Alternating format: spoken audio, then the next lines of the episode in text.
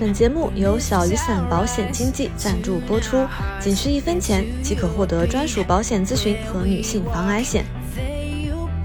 Hello，大家好，欢迎来到新一期的宠你武器播客，我是诗雨，我是小吴。我是还有班上的诗雨啊，那我是已经裸辞到了第二个月的小吴，已经没有班上的小吴，对，天天在微博上更新小吴的裸辞日记。小微博现在看起来就是一点班味儿都没有。大家就说什么时候播客聊一聊裸辞呀？之前一直都没有跟大家正面的聊过。今天终于是什么契机促使你想要开始聊聊直面这件事呢？唉，虽然说裸辞才到第二个月，但好像已经千转百回，就内心已经有了非常多丰富的感受啊！我以为裸辞就是单纯一件很爽的事情。嗯，我觉得。不是，而且很多人会觉得好像我裸辞是一件很有勇气的事情，但其实我想裸辞这件事已经过了很久很久了。最早的心理原动力已经无据可查，但是 至少我从今年开始，我就真的想辞职。但这件事情花了大半年，嗯，就可见对我们这种真人来说，需要付出的心力有多大。对，就是我感觉在今年的从年初到年尾，每次我们聊天的话题。就我们私下聚会的话题，总有一个时候，这公司我真受不了了。有一刻你觉得这个班我肯定不上了，然后下一秒可能看到了可爱的同事们，看到可爱的诗雨，就觉得哎呀，要坚持一下。但是在下面对吧，眼睛里又进了一些脏东西。所以那你现在会觉得裸辞难道也有不好的地方吗？裸辞前到最后，我的状态非常痛苦，是因为我发现自己现在的一种很强烈的不确定当中，就是我这一秒觉得我要辞职了，下一秒我又觉得我不辞了，它好像就是一种薛定谔的。离职状态。当你没有打开箱子的时候是不辞，打开那个箱子发现猫死了，就只能辞了。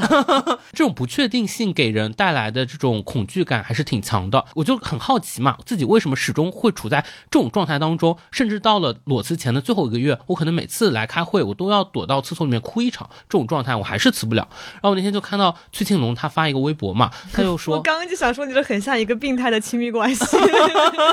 对，崔庆龙说，就人有的时候更愿意让自己陷入。长久的熟悉的痛苦当中，而不愿意让自己进入到一种短暂的未知当中。嗯，因为那个痛苦虽然很痛，但它是确定的。你知道这个痛的感觉和成分是什么？你很熟悉，你不会害怕那种未知的感觉。这里面就包含一种安全感。我觉得它甚至某种意义上都可以解释类似于斯德哥尔摩综合症。哦，因为你被这个人被这个绑架劫匪绑住，刀架在你脖上是一件你确定可知的事情，它不会再更糟了。但往后你不知道还会发生什么不一样的事儿。这个恐惧足以摧毁你。像我不敢裸辞，背后就是对于不确定性的一种恐惧嘛。这一期就也很想跟大家聊聊我们跟不确定性的共处，因为一方面可能有我这种处于一种自由身的状态的人，我们每天都要与他共呼吸；但另外一种，其实像诗雨也是嘛。虽然说，哎，咱看着还有个班上，但是这个未来，听出了嫉妒呢？哎呀，对呀，哎，现在好羡慕有人有班上呀！哎，打住。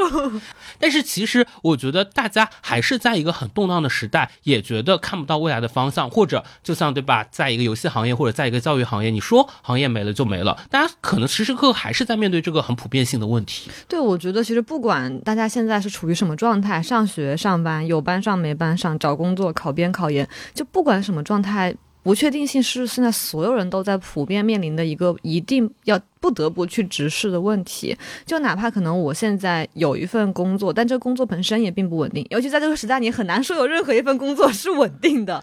然后像我会觉得我们的行业，它可能看不到一个明确的上升通道。你不知道说我真的吗？不想成为我们老板吗？啊，big 答案，可不行说，这可不行说。你看，下面很多同行都会在入行一两年之后就赶就离职，然后成为 一两年这么快？嗯，感觉是的呀，有一些同行是的吧。我我自己毕业前不是也犹豫过吗？就是要选择一份怎样的工作和怎样的未来的生活。然后当时确实我会遇到一些质疑，就是说记者这个行业它其实没有一个明确的上升通道。你你往上以前可能就是。主编就编辑，然后主编，然后就没了，你就做到死就是主编。主要是我们这个行业好像看不到谁做了五六十年的记者。然后我记得。在今年上半年的时候，知奇就随机波动的主播知奇老师，他去参加方可成老师的那个新闻实验室，他们去那个驻访学者的新闻人计划的时候，他们最后三期驻访三个驻访学者就一起在方可成老师家里聊天，然后就说到说，那对于当下这个时代想要做新闻的孩子们，你们有什么建议？知奇老师他就说，他觉得现在做新闻的人是没有任何一个可以复制的路去走，你必须要走一条。没有人走过的，只有你自己一个脚印一个脚印摸索出来的路。比如说像他，可能就是一边写专栏文章，一边做阅读，然后做一档播客，然后输出自己的观点和内容表达等等。然后像有的人可能是呃转向虚构等等，围绕着文字工作相关的。他说现在就是没有任何人能够给你提供一个你现在所处这个行业的明确通道，你必须要自己走出一条通道来。哦，我特别懂这个感受，是因为我当时快毕业的时候，我还在人物实习嘛。当时我就约一个很尊敬的编辑老师吃饭，我就说。我有一个最大的困惑是，好像在这个行业里面，我看不到一个人生样本。嗯，就我有点不知道大家到中年之后都去干嘛。当时那个编辑老师就跟我说：“可是你为什么要看别人走过的路是怎样的呢？你为什么不自己开创一条新的路呢？”当时那个话对我的鼓舞是非常大的。但是我现在会觉得，不是说大家不愿意去开创一条新的路，而是这条路就是很难走，就是很难呀。我觉得这归根结底就是讨论不确定性，还是回到了之前被大家说烂那句话，就是人生不是轨道是旷野。现在所有人都知道，好，我们要拥抱不确定性，要和不确定性共处，要接纳它，我们要跳下轨道走向旷野。But how？好，就是你要怎么样走向旷野？你在旷野上怎么生活？你知道？OK，我不该怕不确定性，不该寻求一种绝对稳定、安全生活。但是你一脚踏空的时候，你要怎么样不把自己摔死？怎么样在从悬崖往下掉的那三十秒里去面对那种坠落的恐惧？而且我最近发现有一个很有意思的现象，就大家在讨论人生如旷野的时候，那些小红书的帖子都在写旷野的操作指南。哦，对，就是大家还是挺用一种老中人的心态，告诉你说什么时候你可以跳车了，什么时候你可以去这里取一点水了，什么时候你可以捡一个金币了，什么时候你可以在这个休息站休息一下了。跳车步骤一，迈出左腿；跳出步骤 二，迈出右腿；步骤 三，往下摔一个屁股墩儿。我觉得这个点特别明确。当我去想到我自己面对不确定性的时候是怎样的一种恐惧感受，我发现我的第一个应对方式就是做计划。不确定性是因为它未知嘛，然后你就把所有一个未知的庞然大物，把它一一拆分成几个步骤，分成你可以 handle 住的一二三，然后它就会消解。比如你面对一个未知的暑假这样一个庞然大物，我就会在暑假开始的第一天就明确列出每天几点起床，几点做暑假作业，几点上培优班，几点睡觉，几点吃饭，然后你就把暑假六十天都拆解完了。那 OK，你就会对于你未来这个假期要做什么心里很有底。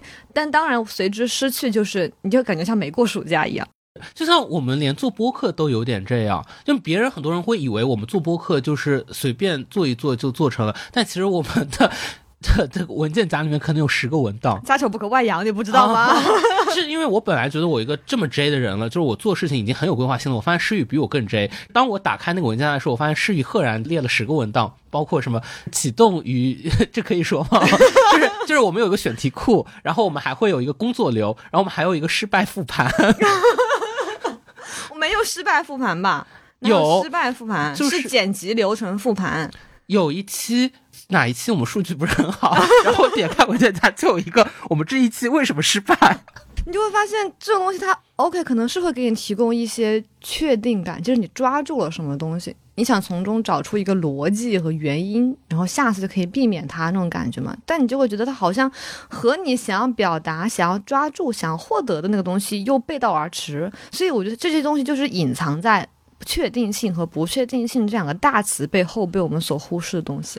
我觉得我也可以跟大家分享一下我裸辞这两个月的感受，就是我觉得我经过了三个阶段，但是你会发现你核心的命题还是在跟不确定性搏斗。第一个状态就是很大家刻板印象的爽，但是我后来意识到你为什么会觉得爽，对我来说就是因为我在此的大半年我处于薛定谔的离职状态，我会觉得我很不确定，但是在我离职提出离职的那一秒开始，我就是确定的自由身。我懂了，你爽的不是不上班，而是你可以确定的干一件事了，哪怕这个这件事情是什么也不干，但你。确定了，对我确定的走向旷野了，因为 我确定的已经被减员了。你就是站在旷野上站那不动，你就站在旷野中央，但是很确定，对，你在旷野上走出了一条自己的轨道。对，在旷野中心呼唤确定性，所以那个时候就超爽。但是这个爽，我觉得是不能持久的。你其实是对于你之前那种不确定性的一种应激反应。就印象很深，是我当时正好去意大利旅游嘛，我待了十五天，然后我就是倒数第二天在罗马的时候，我前几天我可能每天。迅速的睡着，因为确实每天都很累。但是我倒数第二天，我发现我就焦虑发作，因为你要回国了。哦，我就想到我要面对我废墟一样的生活，我甚至都不知道我应该先捡起哪一块掉落的瓦片，就是因为它太一团乱乱麻了。然后这种不确定的线头当中，你觉得你面前条条大路通罗马，但是可能虽然你人已在罗马，但对对 但你的生活却是一个废墟。对，我其实很明白，但是就今年你在罗马的时候，正好是我国庆回家的时候嘛，我觉得我们生活完全处于一个相反的状态，就是我会感觉我在家的那十天是我。偷来的一段休息日，就我知道，在这个用玻璃罩子罩起来的放松的十天之外，是一个可能我不喜欢的，但却井然有序的、令人疲惫的生活。然后我在这十天里尽可能的过了一些混乱的、不做任何计划安排的放纵生活。但我之所以能允许那样放纵，是因为我知道，OK，这个玻璃罩子有打开的那一天。是因为这个混乱的生活有一个确定的 deadline，它会在十月七号，大家开始工作日第一天。而且对我来说，那个 deadline 是十月九号给你录播客，所以是我们的播客开启了你回归 J 人生活的，是我们的播客开启了我们两个假期的终结啊！哦，但我没有，我的余生皆假期啊！到第二个阶段，你肯定就是充满着又是一种未未知的恐惧，我就会发现以前我不知道你啊，我总是提前几个月买机票。那我倒不会哦，你会很临时买？不会临时，但因为我会提前到可能两三个月，因为那时候机票可能便宜一点，我就提前再久它也不会更便宜。我以前会提前八九个月买机票，然后我以前会觉得你提前越久就越便宜，但其实不是。对，因为我最近这个日程实在太混乱了，我经常得今天决定我三天后的机票。最近就发现，其实你一周之内买机票是最便宜的。哦，不是一周，是它是巧合的，就有时候会是航班起飞前越近。它那个因为仓位没卖完，它就会降价，所以它其实，但但万一你是个热门航班，仓位卖完了，然后那个时候就会很很高，就很紧，所以它是一个就没有人能够预测出机票价格的规律。哦，机票价格是一个不确定的，对，OK，所以这个航司高管可能也是一堆批人在那边定价，不是啦，他们其实是有一些市场规律。你可能可以通过提前几个月买，总比你提前一个月这个不上不下的会便宜一点吧。但是就它就会有风险在于，提前一天可能比你提前八个月买还要便宜，但也有可能提前一天会暴贵无比。那我以前可能我们就是因为担心爆贵无比的这个风险，所以我们选择提前八个月买。对对对，但它不是一个规律或怎么样，它是一个由看不见的市场决定的东西。你有有没有发现，机票其实才是真正最接近于本质性的东西，因为它是完全由这个世界，由所有不同的人、不同的乘客的行动共同构成了一个完全随机的事情。对，但别人他的行动是怎样，你无法控制，并且这个世界会发生什么？譬如那天我们的法定假期突然改掉了。真的，有一天我起床发现所有人都在讨论那个春节放假的事情，然后我就毫无参与热情，甚至无法完整的表述出这个议题的内容是什么。对，因为我至今没有搞太清楚大家在就是除夕不放假了，哦，就是春节假期从大年初一开始放，而除夕不放了。哦，但以往除夕是放假的啊。你这个偶里透露出一种天真的邪恶。对呀，跟我有没有什么关系？所以你裸辞现在到第几个阶段了？我觉得我现在到第三个阶段了。然后第三个阶段就是你处在一种自足和一种虚无当中的摇摆。你有时候会觉得这样挺爽，然后有时候又觉得不行。那不就又是把自己抛入不确定性了？对对对，就是我现在的状态，就是我开始拥抱不确定性了。我想要开始做一个批人了，但是做一个批人的道路上也困难重重。包括你就会发现，我已经很久很久没有想过我的人生规划了。嗯，我本来会以为说，是不是我裸辞之后，我应该更多可以想这些问题？但我发现，我好像也只能想我近在眼前的事情。我只能想说，我这一年能够做什么？我能够成为怎样的人？包括我发现这好像也是最近的一个特点，就是跟朋友聊天都是这样，就大家已经很少提人生规划这个词了。对，我是从去年开始明显能感觉到我没办法再做，别说三年五年了，就是一年后的计划。我最近的感觉是我为什么有一个班上，但是不确定性却这么强，是因为我的工作太弹性了，我甚至无法规划下一周的安排，因为。我无法预计我下周是不是会突然要见一个采访对象，然后我的时间肯定要以他为准，所以下周的每一天我都没办法说我有没有空去约朋友。我们有个共同朋友在群聊里面问我们一月初在北京吗？我们两个的共同反应就是对，这是三个月后哎姐，谁知道三个月后谁会知道一月初自己在不在北京？对呀，就一月初我还在不在就都不知道，一月初在不在人事都很难说。对呀。说到这个做不做计划，最扯的一件事情是我前段时间去了陕西一个农村，然后我就去了旁边一个道观去求签，求出来是一个大吉啦。当时我其实求的是姻缘，然后我我的朋友就问我说：“我现在就是一尊真神，我就是可以告诉你一个确定的答案。我告诉你，其实你会在三十五岁的那一年才能够找到你的真爱。”你想不想听我说这番话？我可以选择，我其实从头到尾都不知道这个事情，因为毕竟它发生在遥远的八年之后。另外一个方面是我听，嗯，我发现我愿意听，哎，啊，这是一个很经典的文学母题啊，就是很多电视剧、影视剧、动漫都会拍这个，就是你有一个得窥见命运真相、看见命运的那个契机，你要不要去看？你要不要去窥破那个天机？绝大多数主角的选择都是不要。但是我确实不想知道我自己怎么死。那 你想知道吗？我觉得这是两码事。你想不想知道你怎么死的？是你要不要面对人生的终极恐惧？你想不想知道你在什么时候发生死亡之外的其他事情？是你要不要给自己人生找一个确定答案？一个讨论是确定与否，另一个讨论的是你要不要为你最害怕的事提前做好准备。哎，其实也很像哎。所以主人公就是一个拥抱不确定的人，他才可以成为主人公。通常来说都是这样，并不是说拥抱不确定性，是因为他们会觉得过一种不知道答案去体验的生活，比一种已知确凿的终点，你往前走，走到那个终点为止的生活更有魅力。我觉得是这样，但我觉得是因为这样的故事更好写，哎，因为他那个时候说，哦，我愿意知道，然后那个人就说你接下来会怎么怎么样怎么样，那读者不都知道他接下来的九十八章怎么写了吗？啊，不，也可以写他知道命运之后如何抗击命运啊，我要如何反抗命运啊，那个也会很有那个，哦那不就很莎士比亚了？所以我觉得你要判断他的不是说。结果怎么样？不是说你你就是看到了命运之后，你的故事会更精彩还是更不精彩，而是重点就在于这个人如何做出这种选择，他是选择看还是选择不看。然后我感觉通常来说，大家会认为选择不看那个命运而直接去体验的人更有魅力。哎，那你会选择什么？不看吧？那你更有魅力了。哦，OK。我最近又在看，哎，因为写一个和游戏有点关系的东西嘛。我最近在看一些文献，就是说。游戏或者竞技，它的观赏性到底来自于哪里？一般来说会认为是对抗性或者激烈的什么东西嘛。然后就还有人提到，比如像赌博、摇骰子等等这些东西，它的趣味性就来源于结果的不可预测。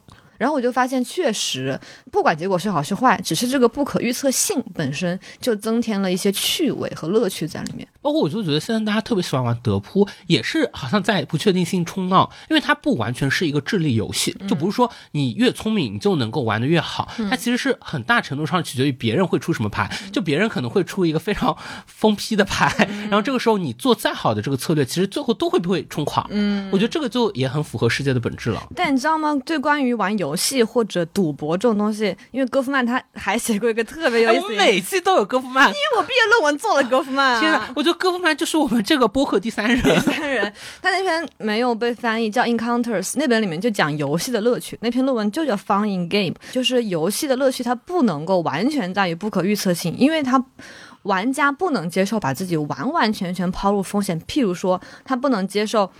赌博输的那个金额超出了自己完完全全的身家，对吧？你不能参与一个赌注是一亿。的赌博游戏，那就算它结局再怎么不可预测，那个恐惧感也压过了能带给你的趣味本身。所以游戏要有意思，它带有两个前提：一个是结局有不可预测性、有风险；但第二是风险一定要在你的可控范围内，叫略微超出可驾驭范围内。哦，非常微妙，就是你要玩一个，你可能你的你的筹码是十块，那你的赌注可能是十五。这样就是这个游戏最好玩的时候。那你有没有发现，这个东西其实意味着你要从不确定性获得快乐的前提是你要对这个不确定性的程度都有一个精确、精确的这个估值和控制。是它不能是完完全全的，就像一个深渊一样看不到底的。对，那样就没有人会愿意参与这个游戏。你要让人愿意参与，就你要既提供不确定的刺激，又要提供确定的安全。很妙哎，就这两者之间的一个平衡。嗯，但我就发现，虽然大家都会说你可能想更过一种精彩人生，但人很难拒绝那种窥窥看天机的诱惑。具体体现为大家现在都很倾向于玄学。对，真的，就是人不是不是说不能算太多命吗？应该是那命越算越薄啊！真的呀？哦，那那个瞎子本人该不会就是？就瞎子本人不是无法预知自己的命运吗？而且他应该就是折寿，就是损耗自己的阳寿去窥探天机吧？那你不是天天给大家算塔罗？我从今年一月份开始就一直在给朋友们算塔罗。嗯，难怪每个朋友算完就心满意足的走了，因为他们可能都吸走了你的阳寿。然后我今年的身体越来越差，完了呀！一切都冥冥之中注定了。我当时就研究，就塔罗，它每张牌的意思是固定的，它真正对塔罗师的要求是在于你怎么样把这些牌面组合在一起，解释出一个完整的叙事，然后怎么样去针对对方现在的心理的动力，你去破解他的这个东西和恐惧的事情。我就帮很多朋友测，然后他们一个一个都说测巨准无比，就准到什么程度？我帮一个在求 PhD offer 的朋友测出了迟来的消息，后来发现他的 offer 本来早就该到，后来因为邮件的原因 delay 了一个月。然后我还帮我师姐测出她怀孕，就是她本来不知道自己怀孕，测完之后立刻去买了一个验孕棒，然后发现真的怀了。你那张塔罗就是告诉她，对，就是就是你的婚姻中有生育的迹象，我的天呐！然后数不胜数这样的例子，然后我然后我的朋我现在友们就愿尊称你一声刘大仙。他们就口耳相传，就是介绍很多学妹啊朋友过来找我测，然后后来我就测的越多之后，我就越来越发现，其实测塔罗的本质就是心理按摩。就是它牌面可以反映出一些非常细节的东西，比如刚刚说的怀孕和迟来的 offer 这种，它可能是我觉得真的是有一种机缘在里面。哦但更大意义上，你让人获得对你的信任的那个东西，其实是在于你看出了人内心一些共通的缺乏感和恐惧感、不安全感，然后你用牌面，要么是点明这种不安全感，他自己无法表述，你帮他表述出来；要么是你告诉他，你其实不用担心，就给他一些鼓励和安慰。怎么听着在说我们播客呢？播客也是玄学。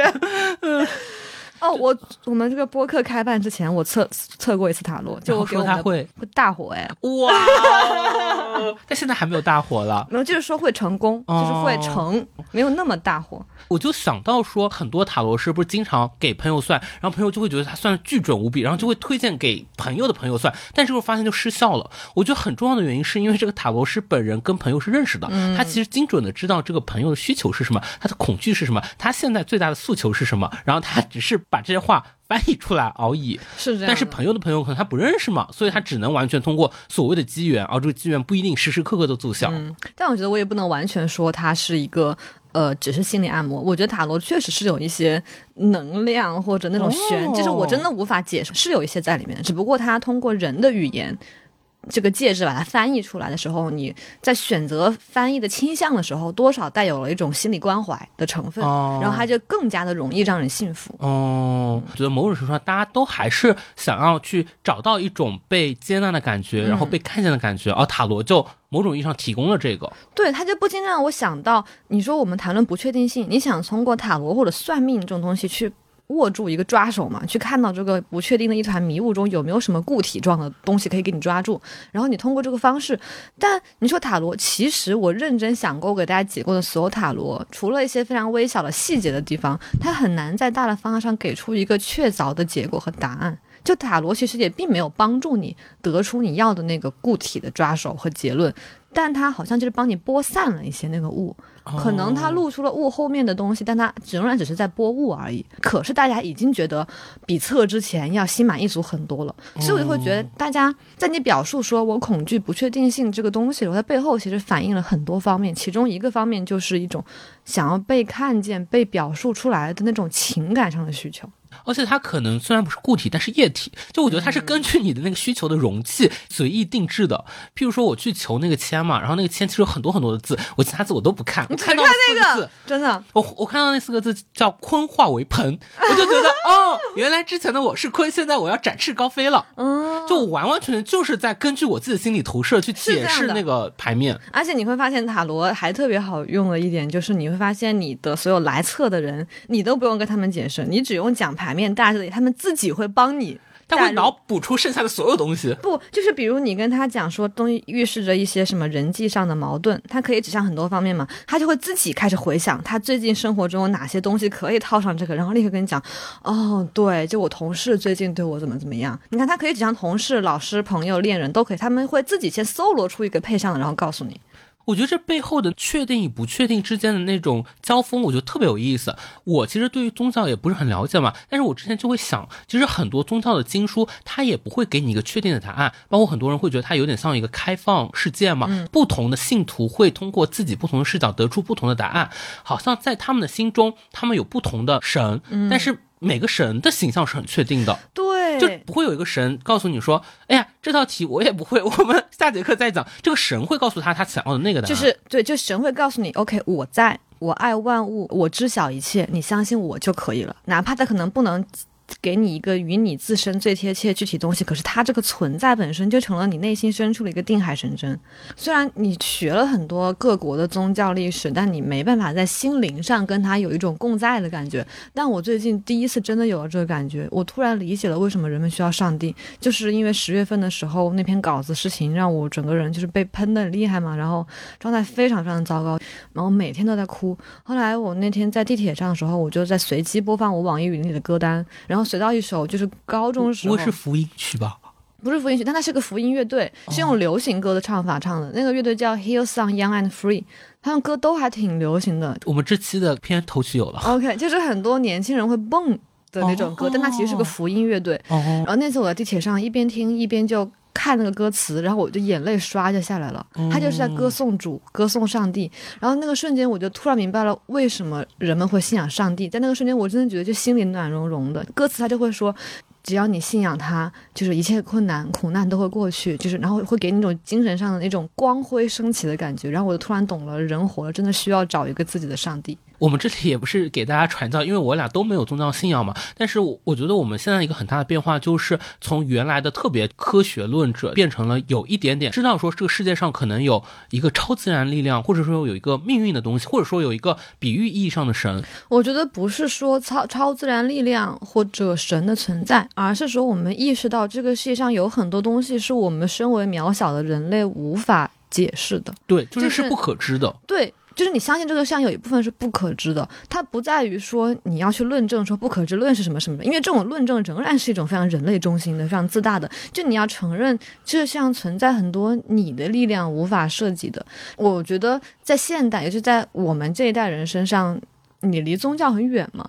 但我认为我们身上是有一种新的宗教的痕迹，就是科学。我觉得其实所有种族、所有群体的人都会给自己找一个类似于上帝这样的抓手和确定性，只不过在我们身上，科学成了新的宗教。而我们现在新的宗教都是非常确定的。嗯，我觉得有科学啊，我觉得还有别的，譬如说，我觉得系统，我们对系统的这种强有的信仰，包括我现在觉得大家都会说考公上岸嘛，那某种意义上是因为我们觉得在这种时代的浪潮当中，我们个体的力量是非常微薄的，但是我们相信系统它是永恒存在的，就相信可能三十年、四十年之后，它依然可以托举着我们。嗯，所以我会觉得现在我们老中人就是信很多嘛，就又信系统。我其实我们也相信自由主义，嗯，我觉得它也是一个宗教，因为它也有一个确定性的允诺嘛，就是它告诉我们，我们只要不停的努力，然后我们就一定可以抵达我们想要的光明的未来。我觉得这些某种意义上构成宗教，是因为它都有一种很强的感召力。嗯，如果我们把它拟人化，它就是很有克里斯嘛。对。那他告诉你这个东西啊，你做了，它你就成了。而且我觉得，甚至他的克里斯玛不来源于他自身需要有多强大的说服力，更多的来源于我们作为他的信徒和受众，我们自己太需要这样一个东西，所以我们会人为的去填补上他无法解释的所有的一切，然后自己赋予他那种神性。所以某种意义上，他们自己可能不想成为宗教的领袖，但是我们共同创造了这么一个宗教。对我觉得，在我们这一代人成长过程中，你对于科学应该是有毋庸置疑的唯一性和神圣性的。第一次对这个概念产生一个不一样的视角，是在我研究生的时候上一门课叫科学社会学。它就是说，把科学作为一个社会现象来研究，理解科学为什么是成为一个被人信奉的现象。因为你想，对我们来说，做实验提出疑问，然后用实验结果来证实或证伪，是一个最自然不过的理解世界路径。但是对于几百、几千、几百年前来说，显然不是这样的。他我们信仰科学，就像他们信仰上帝和太阳是宇宙的中心一样。是一模一样的。如果你现在可以质疑他们，那为什么几千年后的人不能质疑我们这个科学东西呢？然后你就发现，科学它成为唯一的真理，其实也只是近几百年的事情而已，它非常短暂，它是一步一步的统治了整个社会的话语体系，然后把科学奉为唯一的真理。但你要说世界上有没有科学无法解释东西呢？我觉得一定是有的，倒不是说超自然现象，而是所有。如果你把人的内心世界、外部世界、宇宙环境都统合为一个我们生活世界的话，那它一定是有一些角落是科学的脚印踏步不到的。不禁又想起来我们大佛普拉斯那句话，就是人可以探索到宇宙的边界，却无法探索内心。就是人可以已经可以登上月球，却无法探索他人内心的宇宙。对，嗯、而且你知道。我们从小受到的教育是科学，它与理性是强绑定的，就是理性、客观和科学，它是高度绑定的。但你难道不觉得说这种遇到任何事情，我们先去找一个科学的解释；遇到任何有矛盾和冲突的讨论、有争议的话题时，我们先去找一个理性中立的答案，去找文献支撑、找数据支持。当你下意识的第一反应就是这个，而不再是任何其他事物的时候。这种不就是一种迷信吗？不就是一种狂热吗？一种对科学的狂热。嗯，而且我觉得某种意义上，它也是对于一种人类世界的高度自信，因为科学这一套就是人类自己去发明出来的嘛。然后我就想到前段时间我见我一个朋友，他现在回学校读博，他读的是技术史。然后我从来不了解什么是技术史。以前他可能跟我们过去一样，对于人类世界非常的感兴趣，甚至觉得某种意义上这就是世界的全部。背后指向的也是对于个人能力的高度自信嘛。但是他后来就会慢慢的自己经历了很多挫折以后，他突然意识到这件事情不是他个人就能够决定的，背后就是有一些很天机一样的东西存在着。然后这件事情让他产生一种敬畏之心，并且使得他的目光有一点点的从人类身上移开了。技术史的意思是。最简单的例子，可能他就研究一把椅子，可能这个椅子也对于我们世界为什么变成这样产生了一丝扰动，但这个是可能是我们最主流的社会科学不会去关照的方向。嗯，所以就好像你看一把椅子，它的形状和它的结构是怎么样从最原始的那种三角凳，然后一步一步变成呃延展出它的长腿长、它的背长、它的舒适度、它的。弹性，所有这些变化本身都反映出了人在他身上所投射的那种东西和我们的需求是什么。然后你从这些东西其实能反过来关照人类自身，我们是怎样变化，我们是怎么样用我们的概念去塑造了你认为椅子就该是这样的这种观点。某种意义上，这个主语和宾语可能还是可以调换的，因为以前从我们人类中心主义的角度，我们就会觉得，就人类如何一步一步塑造了椅子，但也许椅子还在塑造人类呢。对啊，而且你看，就非常典型，这种话语体系，这种奉科学、理性、逻辑为至高的体系，它就是和优绩主义密不可分的。真的，你看你的朋友，就我们都是在经历了挫折之后，你开始说这个东西是不是？不对劲，对吧？那如果你一直信奉说我们一定要在辩论中找到一个真理，就是相信说唯一的科学的真理是存在的本身，就这种教条就很接近于人们说菜是原罪。对，我们那个 highlight 一下菜是原罪。我真的我受够这四个字了。我也受够这四个字了。他就会用这种优绩主义的逻辑，就是用强。我是强者，哎，我就可以站在这个制高点上去霸凌所有人。他觉得理所当然，因为我强，因为科学证明就是。用实力说话，按照理性逻辑，我在塔尖，你在塔底，所以我踩在你身上。对，并且大家会觉得你走上塔尖这个路是完全可以被复制的。就大家的那一套叙述方式，就是只要怎么怎么样，就会怎么怎么样。所以你就会发现，对于确定性的追求，其实是一种对于强和那种实力这种稳扎稳打的东西追求。对不确定性的恐惧，其实也有一部分很像是对弱的恐惧，不管是自己的弱点，还是说弱势处境。某种意义上，我会觉得我们有可能是比较晚熟的一群人，因为早年，尤其是在考试体系当中，相对来说顺风顺水嘛。然后那个时候，确实你的所有经历都在告诉你，好像你只要去付出努力，你就能够考得一个很好的成绩。我那天跟另外一个朋友聊，因为他说他十八岁的时候就知道这件事情是不奏效的，因为他十八岁的时候也跟大家一样的努力，甚至比别人加倍的努力，但是可能就因为他那两天就是状态不是很好，或者考试出的卷子就没有出到他的舒适区，他可能就没有考出理想的成绩。但是我们就是很晚去吃到了生活给的一些苦头，我们才很晚的去参透了这个真相。因为我们一直在吃优绩主义的甜头，现在我们开始吃苦头了，很好，活该，就是活该。我们忆苦思甜。我之前跟朋友讨论过一个问题，就是有的人真的可以如此幸运的度过一生吗？就他的人生一辈子不会有一个瞬间成为弱者，成为残疾人。嗯，在任何方面，你觉得有可能吗？我觉得不会耶。我觉得有一些人，他们应该是至会有一些人至死都没有意识到自己曾在某个瞬间是弱者，他们会用别的方式来解释这个事情。哦，男人至死 是强者，就他们可能会觉得那时候是不是不走运哦，或者说呃怀才不遇嘛，天妒英才嘛，或者等等的，就是他不会理解为我在这一刻我不可避免成为一个弱者。或者他们就会自我谴责啊，向内攻击，说我不够努力，我当时要是怎么怎么样就好了，或者怪罪他人，说你要是再怎么怎么样就好了。其实这是一种对自己命运的归因。比如说，我以前一直会觉得我从来没有被天上掉下来的馅饼砸中过，其实已经被砸中过 N 回，或者是因为我每次都解释逻辑是，我是努力的去爬山，我爬到了山的顶峰，我爬到离天最近的地方，我伸手摘的那个馅饼。但事实上，我如果没有经历这一遭，我可能还是会被那个馅饼砸中。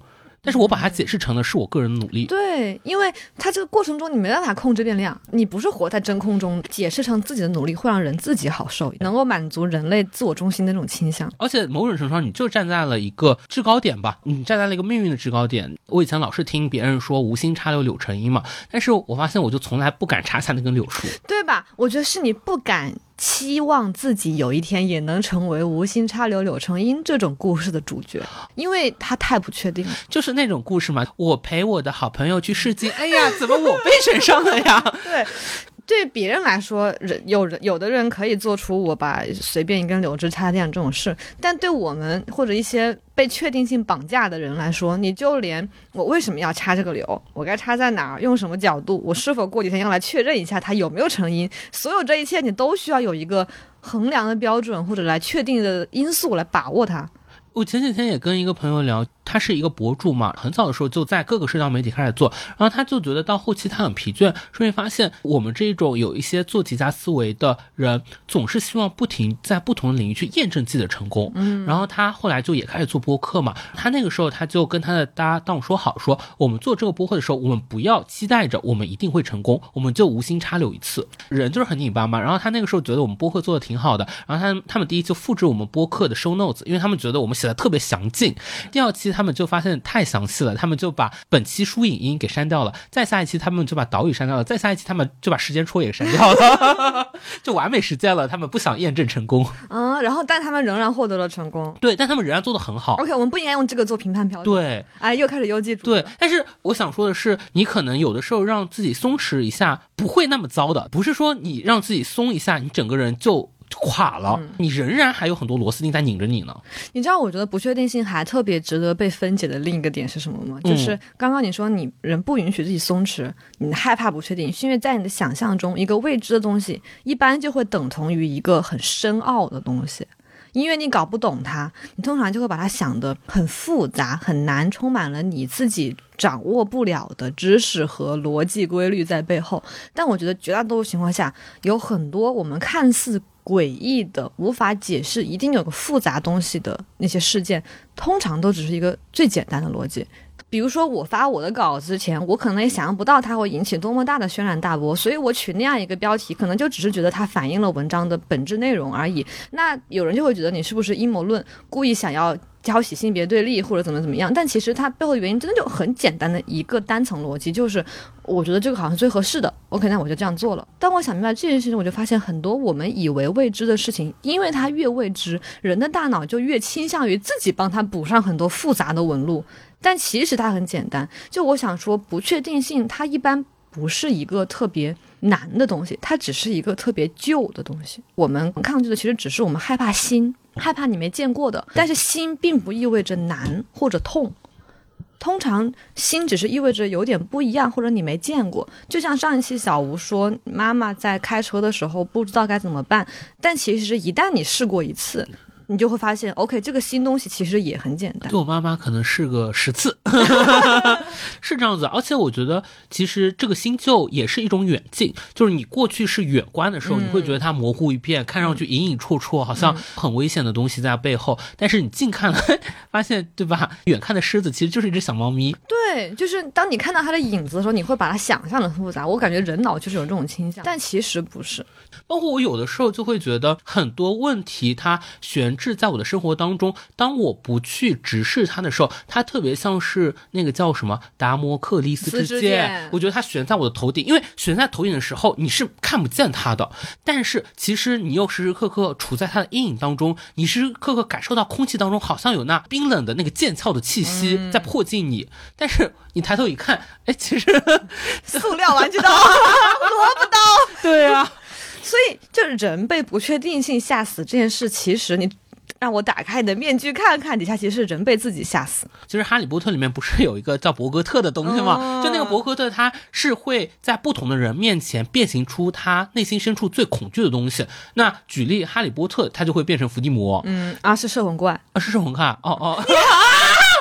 今天就被霍霍格沃茨开除。对，但是对我来说，我就意识到，我好像最害怕的就是伯格的本身，因为我不知道他会变成什么，这件事情让我很恐惧，而不是他变形出的任何一个具体的。物体，你这样想到，就是哈利波特当时在练习如何应对摄魂怪的时候，是罗平教他的嘛？然后罗平就是拿一个伯格特帮他训练。然后当他发现 Harry 的呃恐惧竟然化身成了摄魂怪的时候，罗平就说：“嗯，Harry 非常有哲思，你恐惧的是恐惧本身。”然后我觉得，就因为它是一个很新的东西，所以我们通常。人脑就会倾向于去抓住一些你有的、旧有的、常识里已经具备经验的东西。它的另一个表现就是，如果我的经验不足够覆盖这个世界的全部的话，我就会去抓住一些别人经验过的东西。哦，所以他就会倾向于做一些同样的事情。我以为倾向于就看那些马斯克传记，看看马斯克怎么成功 的。哎，为什么你们男人带入的都是一些更有权势的男人？那我带入一下武则天。就是就是要成为那个有皇位的男人，笑死！因为我那天在豆瓣上看到一个帖子，就那个小组叫我发现了一个规律，然后他说他发现规律就是他发现内卷的本质其实不是我们想的那么复杂的，呃，我要竞争，我要激烈，我要对抗什么的，内卷的本质其实趋同。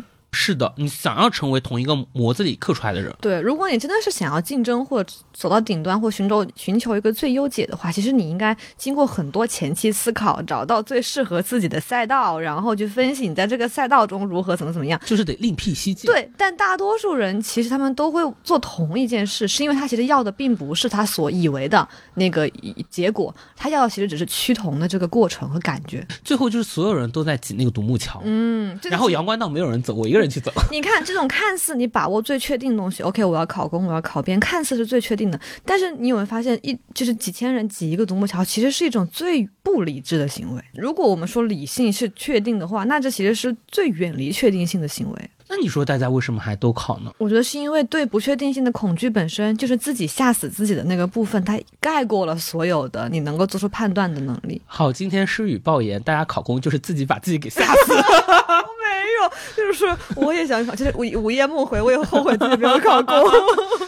我其实现在也观察到一个现象，我有点像是从轨道刚刚开始跳车嘛。这个时候，我再去跟以前的很多行业里面的朋友聊，我这个时候就产生一种很奇怪的感觉。那个时候我们所讨论的很多问题，那个时候我也乐在其中的很多问题。你从一个远方来看，你可能觉得特别小圈子自嗨，你就觉得它特别封闭。嗯，我觉得某种意义上，其实大家在追求轨道，其实是在追求一种确定，而这种确定其实也是一种封闭。你是对于所有的这个边界之外的东西的一种抗拒。你假装自己看不到他们，那这个时候你在一个很狭小的世界里面，你看到这就是你的全部的天空，可能也挺好的。你看不到外面的世界了。哦，这让我想到我最近有两个朋友给我的感受，就是我们曾经是非常非常好的学生时代的朋友，然后我觉得我们价值观都非常一致，就是那种会不想要走和别人一样的路，不想要追求世俗的生活那种感觉。但我最近发现，因为他毕业之后找工作一直不是很顺利，然后他一直可能就在试图想找，比如文化行业，但他在这些地方都受挫了。就他在尝试拥抱不确定性的路程中受到了很大的挫败感，于是他就。基于人自我保护的本能，他就开始否定这一切，他就开始想要寻求一种更普世的、大家都在追逐的那种生活。比如，他就在努力说服自己说：“我觉得运营、产品经理、互联网大厂其实挺好的呀，这种东西它跟现实世界打交道比我们做学术的接地气多了呀。”就他就会开始这样说服自己。然后在那个时候，其实我有点心痛。就我不是要否定这种价值观，而是我觉得。人不管你出于自己内心的思考选择哪一种价值观都可以，但如果你是因为被一种价值观伤害，就是无论你是被确定性伤害才选择不确定性，还是你被不确定性伤害了因而去选择确定性，这种被迫的看似是自由意志的选择，其实反而让人很悲哀。是，但另外一方面，我确实也特别能理解他的感受。我就觉得他如果想要活下去，有的时候真的只能通过否定一部分的自己来活下去。但是其实也有可能有另一种解，我们承认那一部分的自己也很好，但是现在因为各种原因我做不到，那我就以另外一种形态。他好像不能接受这种多元的形态的存在。我觉得因为这对人的要求太高了嘛，这也是我们只是站着说话不腰疼，其实很困难。我是觉得我最近从我的咨询师那里学到了一个很有意思的讲法，我从来没有听过这种讲法，叫做养一个空间。就当时我跟他讲的是另一件事，他会说我最近跟他的表达有很多逻辑，很少情感表达。他会把它理解为我的情感表达现在处于一个幼年期，我们可以在咨询过程中。你的情感表达还在幼年期，我也很惊讶。对呀，我以为你就是已经是一个八十岁的情感表达我一直以为，因为我是今这个月重新开始做咨询的，我以为我做播客的过程中已经有很多很多情感流露，但我的咨询师告诉我，他觉得我的情感流露比以前少了。他发现我一直在分析和逻辑，我其实就我一直在讲这件事情是怎么回事，然后讨论它背后的东西，但我从来没有讲告诉他我是怎么感受的。我是在这个我在讲这句话的时候，我是痛苦的、恐惧的，就我从来不表述这些东西了。你是在压抑你这个情感功能吗？我觉得有一点，然后他就会说，他发现我的情感空间就可能在幼年期，然后我们需要在咨询中去养这个情感空间，让他慢慢的从一个幼幼苗慢慢的长大。然后我刚刚觉得我们谈论那种人在面对确定性或者不确定性这些价值观碰撞的时候，也是你不一定是要否定你的一部分价值观，而是可能说你能接纳自己不确定性的那个自我，他现在在幼年期，你可以把它当做一个幼苗先呵护起来，先让它慢慢长。长大，然后去从事一个能让你、你的整个人、你的肉体在这个世界上更好生活的东西。它也许是与那个幼年期的你是相反的，但它不意味着你要绝对的否定它。对我之前也是裸辞之前特别纠结嘛，然后我的咨询师也觉得说那个时候我好像特别像是一个惊慌失措的小孩，跟我觉得你咨询师的比喻很像，就幼年期，然后面对一个特别茫然无措的一个世界。但是他其实有跟我讲说，你不要把它完全想成了一张空白。它如果是一张白纸的话，你可能觉得它上面是完全的茫然的。但是如果说你可以往上面涂一些色块，它就会变得具体了很多。这些色块不一定一定要变成一个一个形状，它不一定是一个鸟或者一棵树，但是它可能是一个初具雏形的样态。那它就会说，我们可以在不确定当中去找到最小单元的确定性。嗯，它就让我回想一下，说，哎，那你有没有觉得说你？其实还是有一些自己长期想做的事情，我就想，虽然说我看上去很迷茫，但我还是有很多想要做的嘛。包括我可能想写一本书呀，然后我可能想要系统的学网球呀，包括就心理咨询，就是对自我探索也作为这种长期探索的一部分。嗯，我觉得方方面面它其实都构成了某种意义上的结构。嗯，然后它就会像是你在这张白纸上面，你涂上了一些色块，或者说你画上了一些线段，然后这些线段虽然说现在还没有变成一个真正的样子，但是它就是在这条路上了。嗯，对，我觉得这中间很重要一点就是你需要有一个你自己内心的底盘或者任何东西支撑着你。它绝大多数表现的情况是你找到你自己喜欢的是什么，是一个怎样的东西能够给你提供精神养分，持续不断滋养你，然后它是稳稳的扎在那里，成为你所有的底气和底盘的。然后我就会觉得这可能是你。就像刚刚讲的，你选择任何一种价值观都可以，但可能你得找到一个你自己内心的价值观是什么，而不是随便可以摇摆的那种。那我觉得这个其实本身就还挺很难的。对我来说，为什么我这段时间状态不是很好，就是有一点像那些坚固的东西烟消云散了。我曾经觉得是我的底盘的东西，我现在没有那么相信它了。那未破呃，不是破了，但未立，没有提出一个新的。嗯，而且人在这种时候很容易被一些。就很容易走偏到一个地方哦，人为了刻意的，好像跟过去的自己割席。我中间产生了这个趋势，对吧？因为我中间一度要去做短视频了，我马我差一点成为 MCN 网红。我们录上一期播客的时候，小吴还在很认真的跟我谈这个问题，到今天已经开始嘲笑那时的自己。哦哦，我觉得跟你那个朋友状态很像。我觉得我在否定一部分过去的自己，然后我就刻意的选择一个跟他距离最远的。然后这其实你不觉得很像一种创伤应激吗？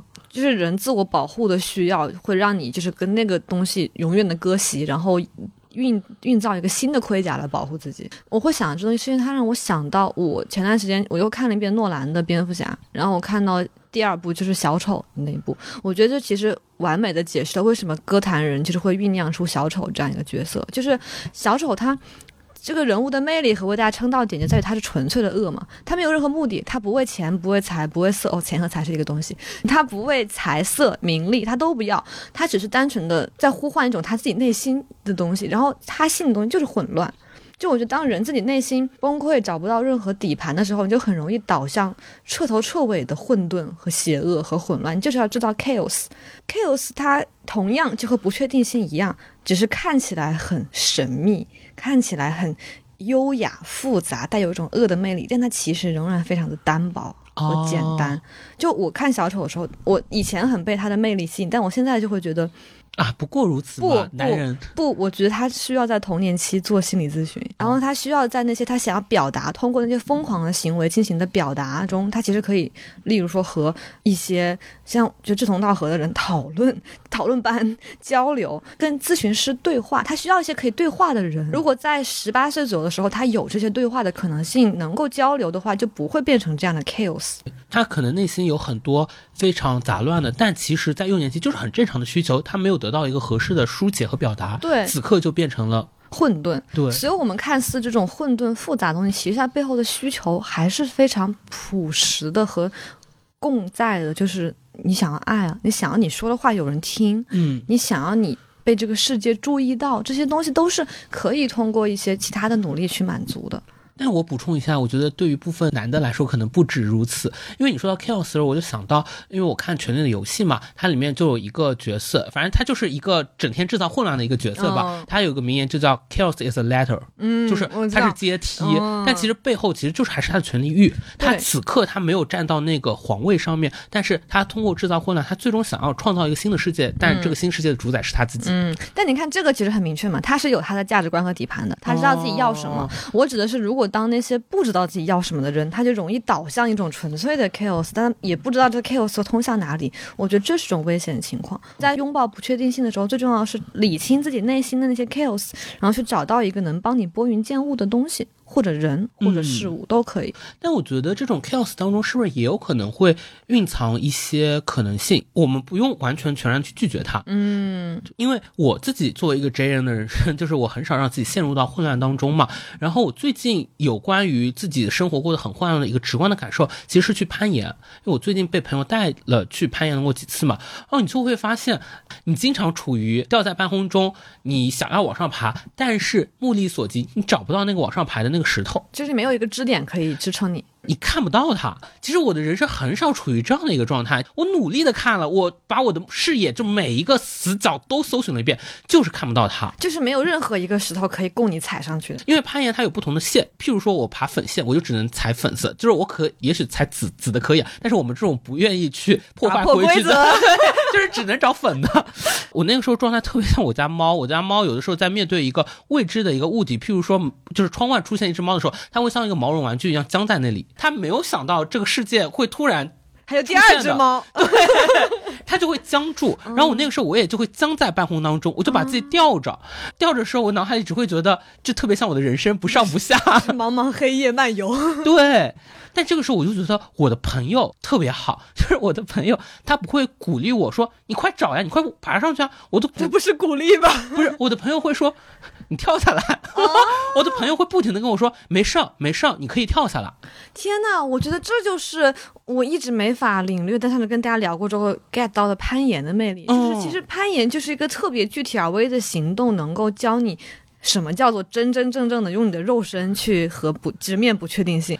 在空中的时候，你当然就会觉得自己特别的迷茫、特别的痛苦，然后特别的焦虑。但是其实你是有退路的，就你是可以下坠的。我觉得这是我们老中人一直没有学会的一件事情。哦，我感觉大家恐惧和害怕嘛，其实攀岩有点像蹦极，就是你要从高空下坠，但根本原因就在于，其实可以放任自己去尝试那个你之前一直抗拒的恐惧感，就是下坠。但其实是因为它应该攀岩会吊着一个绳吧，会吗？我们那种是低空攀岩是不会有的，哦对，高空就更可怕了。就高空我还无法下坠，这个这件事对我来说很可怕。但低空我 OK，你就会发现第一次下坠之前，你还是非常非常恐惧的，你就整个人就会死死的抱住这一面，你好像你目力所及唯一可以依靠的东西，就抱着一面墙，你死都不愿意下来。哦，但是只要你试过一次，你就会发现，哇哦，原来你不是坠入深渊哎，原来你是有一颗厚厚的、温暖的、舒服的垫子托住着你，你甚至觉得你像回到了母亲的子宫的怀抱一样。真的假的？有点夸。张，但是你会觉得，就是那一刻你是被包裹起来的。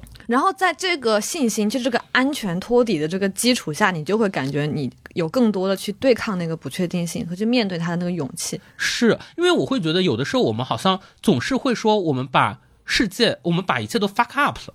但其实我觉得不存在把所有东西都搞砸。你无论如何，你有一些东西还在的。我觉得啊，不用多么强的大家想的物质基础或什么的，就是我笃信说我是一个好人，嗯我不会做伤天害理、违背伤害他人的事。不管怎么样，我会做一个正直的并让自己活下去的人。我觉得这就是一个很足够的底气了。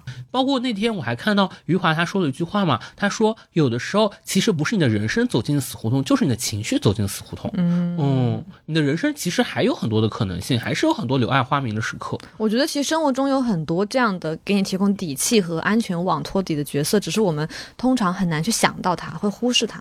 嗯，譬如说，我就觉得自己的身体就是因为，嗯，这句话好俗呀，但是我觉得身体就是革命的本钱。我的前司不是他不给我们提供体检吗？但是我就会自己去做体检，当然发现自己身体确实是千疮百孔。真的，比如说我的血脂就会有一些偏高，但是大体上它是健康的、正常的，那你就会觉得啊。无论如何，至少我目前处在一个相对健康的状态当中，这个就是我能够把握住的东西。嗯，对我来说也是，就是你年纪大了之后，或者你要开始自己从学校毕业、独立面对世界之后，你很难不去考虑一些之前你刻意略过的那些更现实的东西，比如说，就可能我的一个恐惧不确定性的表现就是我会特别在意钱。我会各种记账，然后理财和有一些就是我对自己花钱特别的抠。我跟小吴还录过一期专门叫“抠门的艺术”的播客，讲我们怎么抠门的。当然，我们现在想法跟那时候有很大变化，就包括你对确定性的感受变化之后，可能你对金钱态度也会有变化。对，也许之后我们可以再录一期。对，对我来说，我也是现在开始强调一种现实的安全感了。就好多现实问题都是我裸辞之后我才开始第一次关心的。譬如说，我会关心我的储蓄到底能够支撑我 gap 多久，然后我也会关心，哎，五险一金它到底可以断缴吗？断缴会有什么影响？或者说，我要不要给自己买商业保险？在此之前，我好像觉得这个问题是不需要思考的。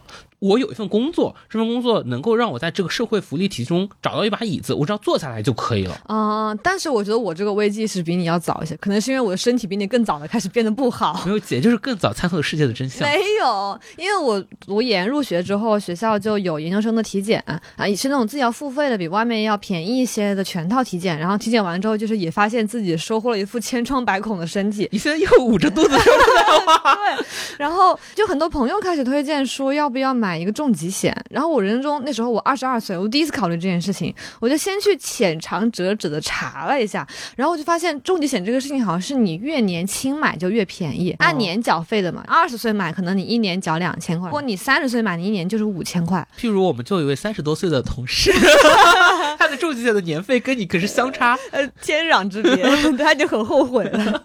然后很巧的是，我当时做了很多很多功课，有很多人推荐了一款重疾险产品，就正好是在小雨伞这个平台上独家发售，所以我是在二十二岁的时候就第一次接触到了小雨伞，然后还一直用到现在。那姐真的很早，因为我大概就是这两年才开始密集的发现身边有好多朋友在小雨伞上买保险，而且大家重点就是都是那种会觉得。文艺批，你知道吗？他一辈子不会关心保险的。当时我有一个好朋友，就小红嘛，他就给我推荐过。然后他就是那种他立志要写废墟，我写到八十岁。然后你可以想象，他都买了保险之后，我内心这种震惊程度。但是他后来就完全的说服了我。他当时就是说，这是因为他预感到自己会过不稳定的一生。然后这种未知呢，同时其实也意味着风险。他需要自己来给自己兜底。所以也是在他的推荐下，我决定去了解一下保险。对，像我们说像攀岩一样嘛，就是你如果有有一个能让你感觉到安全的那个网，你知道在下坠的时候它会拖着你，所以你在这个情况下反而会更有勇气的去尝试一些下坠和迎接不确定性的事情。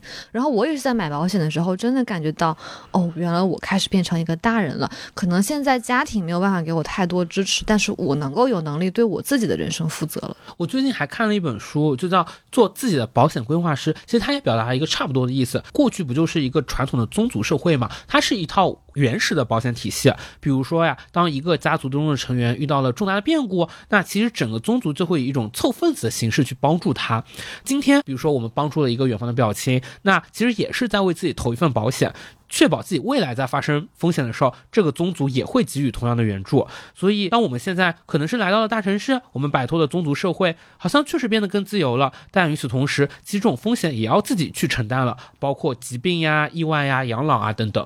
对，然后我当时就是选择说，那我在小雨伞上买重疾险来应对可能疾病这一块的风险嘛。当时我完全是在外部网站上做的攻略，其实对比了很多家产品，然后发现他们的可选责任更多，而且也更实用，价格也是真的便宜很多，所以就立刻下载了小雨伞来看投保要求。在这个阶段呢，小雨伞的顾问也帮助了我很多。后来我发现，其实小雨伞的顾问还可以帮你直接对比和评测产品，也可以省去像我那样自己去网站上做攻略的麻烦。他们能一对一的帮你定制更专属的保险方案。因为我自己对于保险是毫无了解嘛，所以当时我跟小雨伞的顾问老师去打电话的时候，其实全程就是他在帮我扫盲。他的顾问确实不是销售，就是一个顾问的角色，他不是在推销某种保险的产品，而是站在我的角度为我定制最适合我的保险方案。可能每个人对于风险、疾病和生命的观念是天差地别的。我们也不是说每个人都必须要买保险，大家还是按照自己的实际需求来。但是呢，我会觉得了解保险知识，了解你可能会在未来的路上遇到哪些风险，然后我们有哪些可能的方式去抵御它，还是很重要的一门功课。我自己虽然完全没有金融背景，但是只要花一点时间和一点心思，其实了解它并没有那么复杂。现在大家都喜欢说一句话嘛，在不确定的时代，要建设自己的大后方。保险其实也是大后方的一个很重要的一方面。所以，如果大家想要了解更多保险可以给自己带来什么实际的帮助的话，推荐预约小雨伞的一对一保险咨询服务。我和诗雨都咨询过，顾问老师非常的耐心，而且足够的专业，会先普及一些保险的配置逻辑，然后根据我们的情况，比如说预算啊、既往病史啊、年龄等等，去定制专属的保险方案，而且都只需要一分钱。大家可以通过修 notes 的链接预约，也可以在小雨伞公众号回复“处女武器”预约咨询的同时，还能领取免费的女性防癌险哦。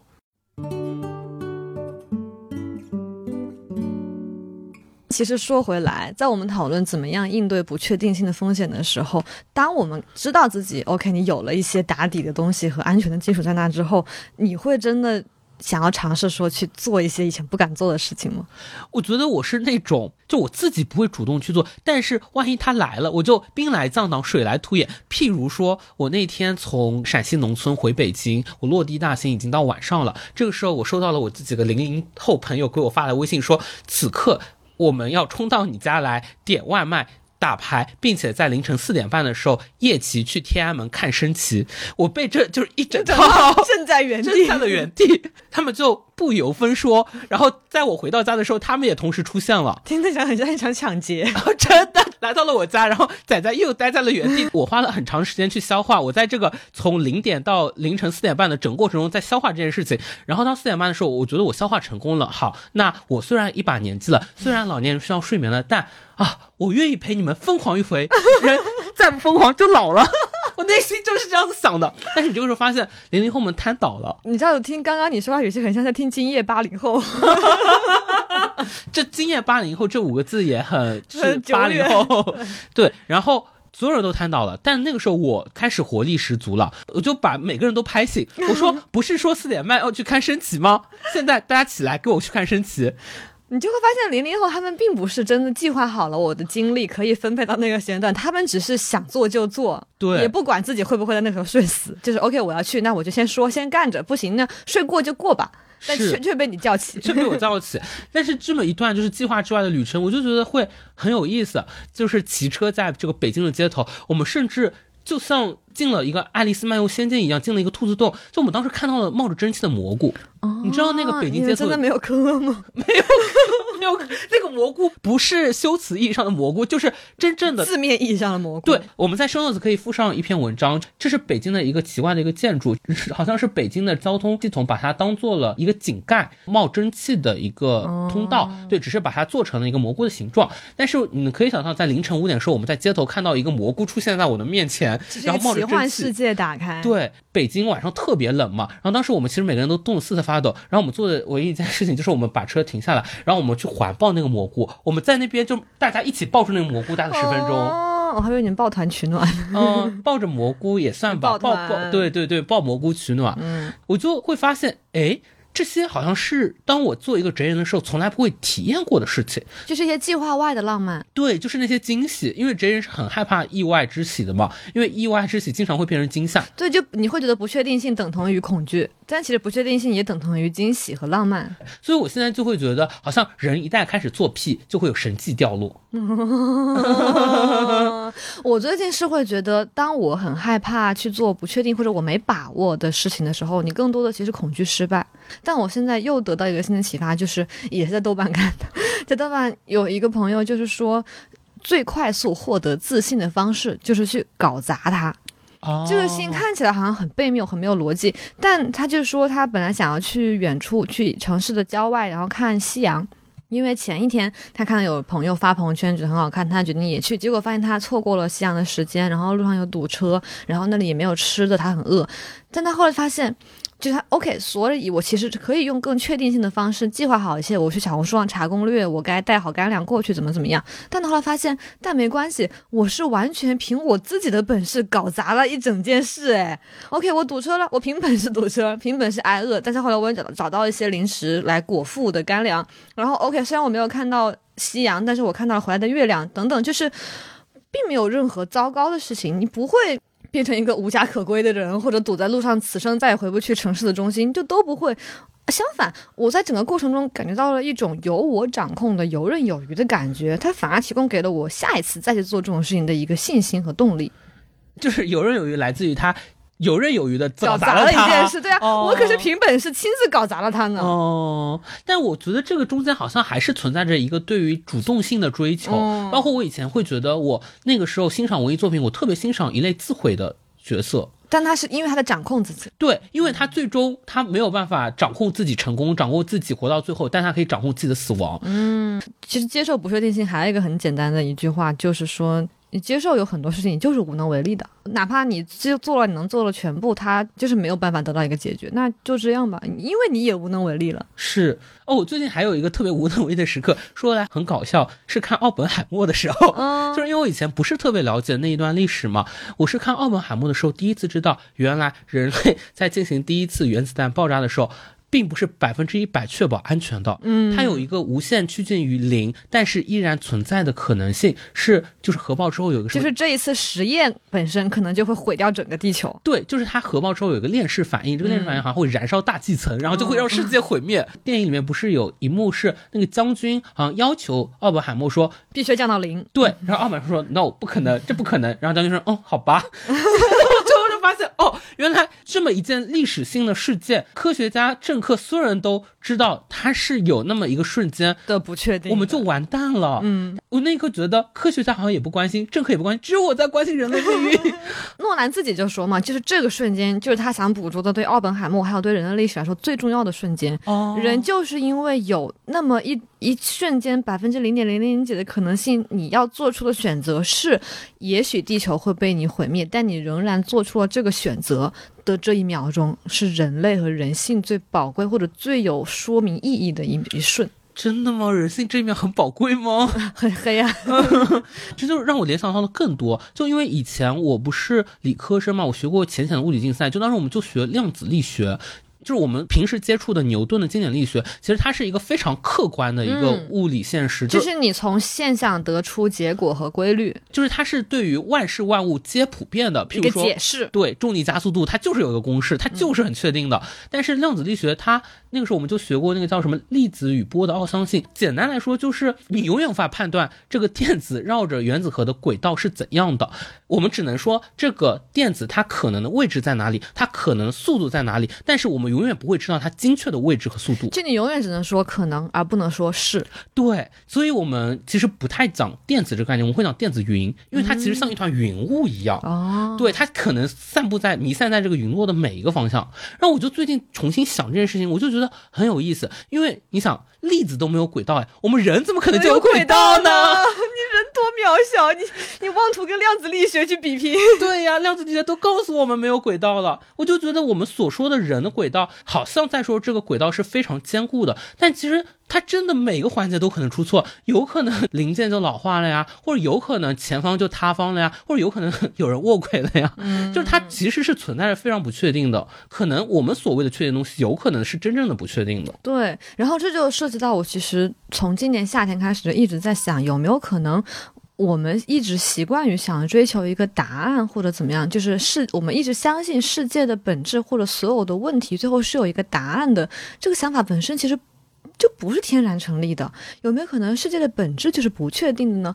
我最开始产生这个感觉是因为夏天我在读上海千鹤子老师的各种书，像尤其是女性生存战争，我就会觉得读她的女性主义相关的著作。你就会觉得女性主义这个思想好像是一种指向不确定性的思想，因为你读的越多，你就越困惑、越迷茫。它指向的不是一个清晰的答案，你该怎么做，而是越来越多的痛苦和一些纷扰不清的混乱的思绪。然后我就想说，那是不是有可能有一些思想，它就是不确定性的思想，它通往的地方就不是。光明一片啊，是一个荆棘丛生的森林，你要在里面自己去探索你能探索到的东西。然后进一步，我就想，那是不是可能这个世界本身也是这个样子？正好我昨天跟几个学弟在聊天嘛，就是他们也讲到了这个女性主义，你就会发现他们可能会一直想要追问那个逻辑是那然后呢？怎么办？对，怎么办？对，但他们就说啊，所以是可能有一些问题，有很多的困惑，但是你说这些有什么用呢？对，你们这个理论没有帮帮助解决呀，你没有帮助这个世界变得更好，没有提出一个制度呀。我觉得这个很好反驳，因为我从去年啊前年唐山打人事件开始，网上就有很多人说嘛，就是女性们会在公共空间表达自己的。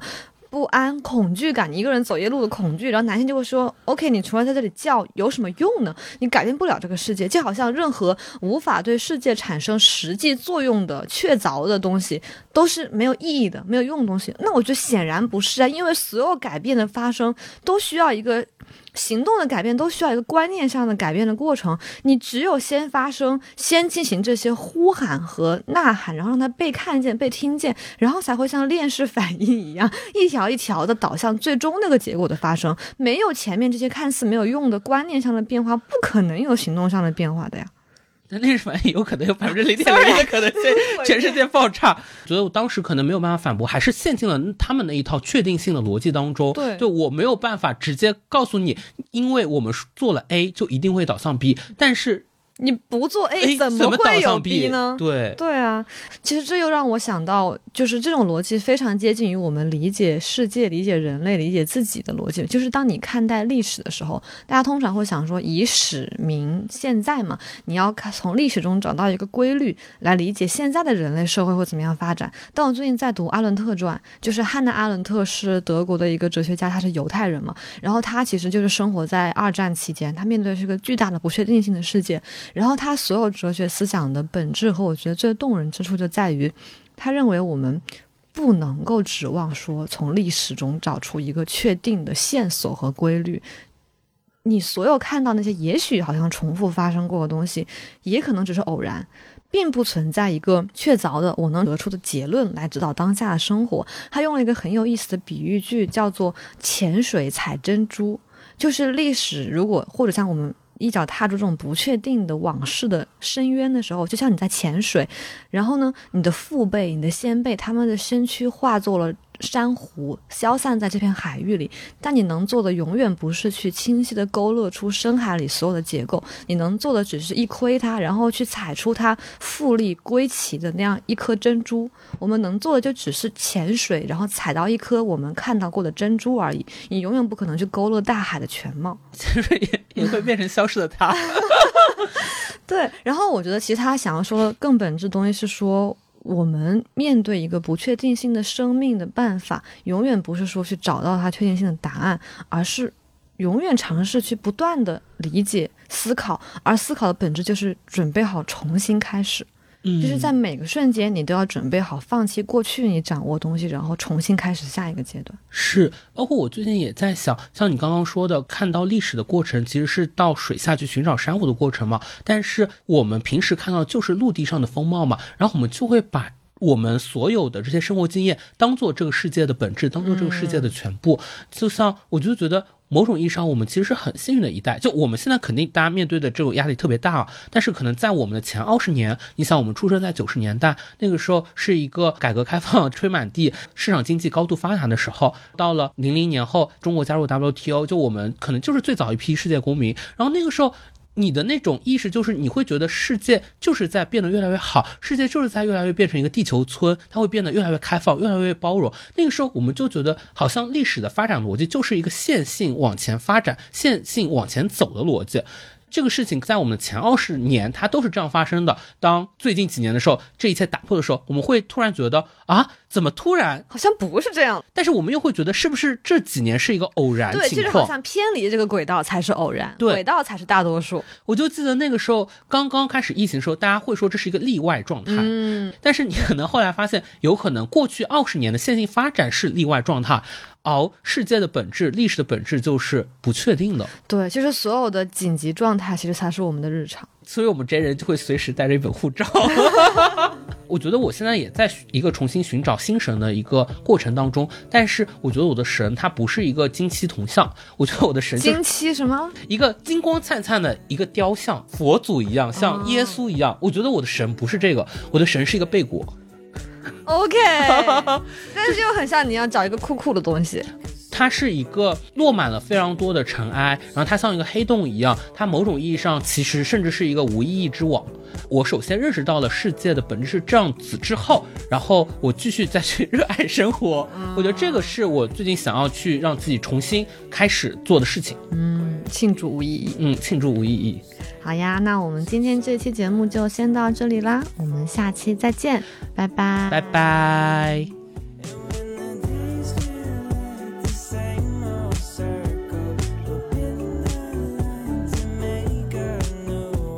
感谢收听处女武器播客。如果喜欢我们的节目，欢迎在 show notes 里扫码添加小助手微信，进入我们的听友群。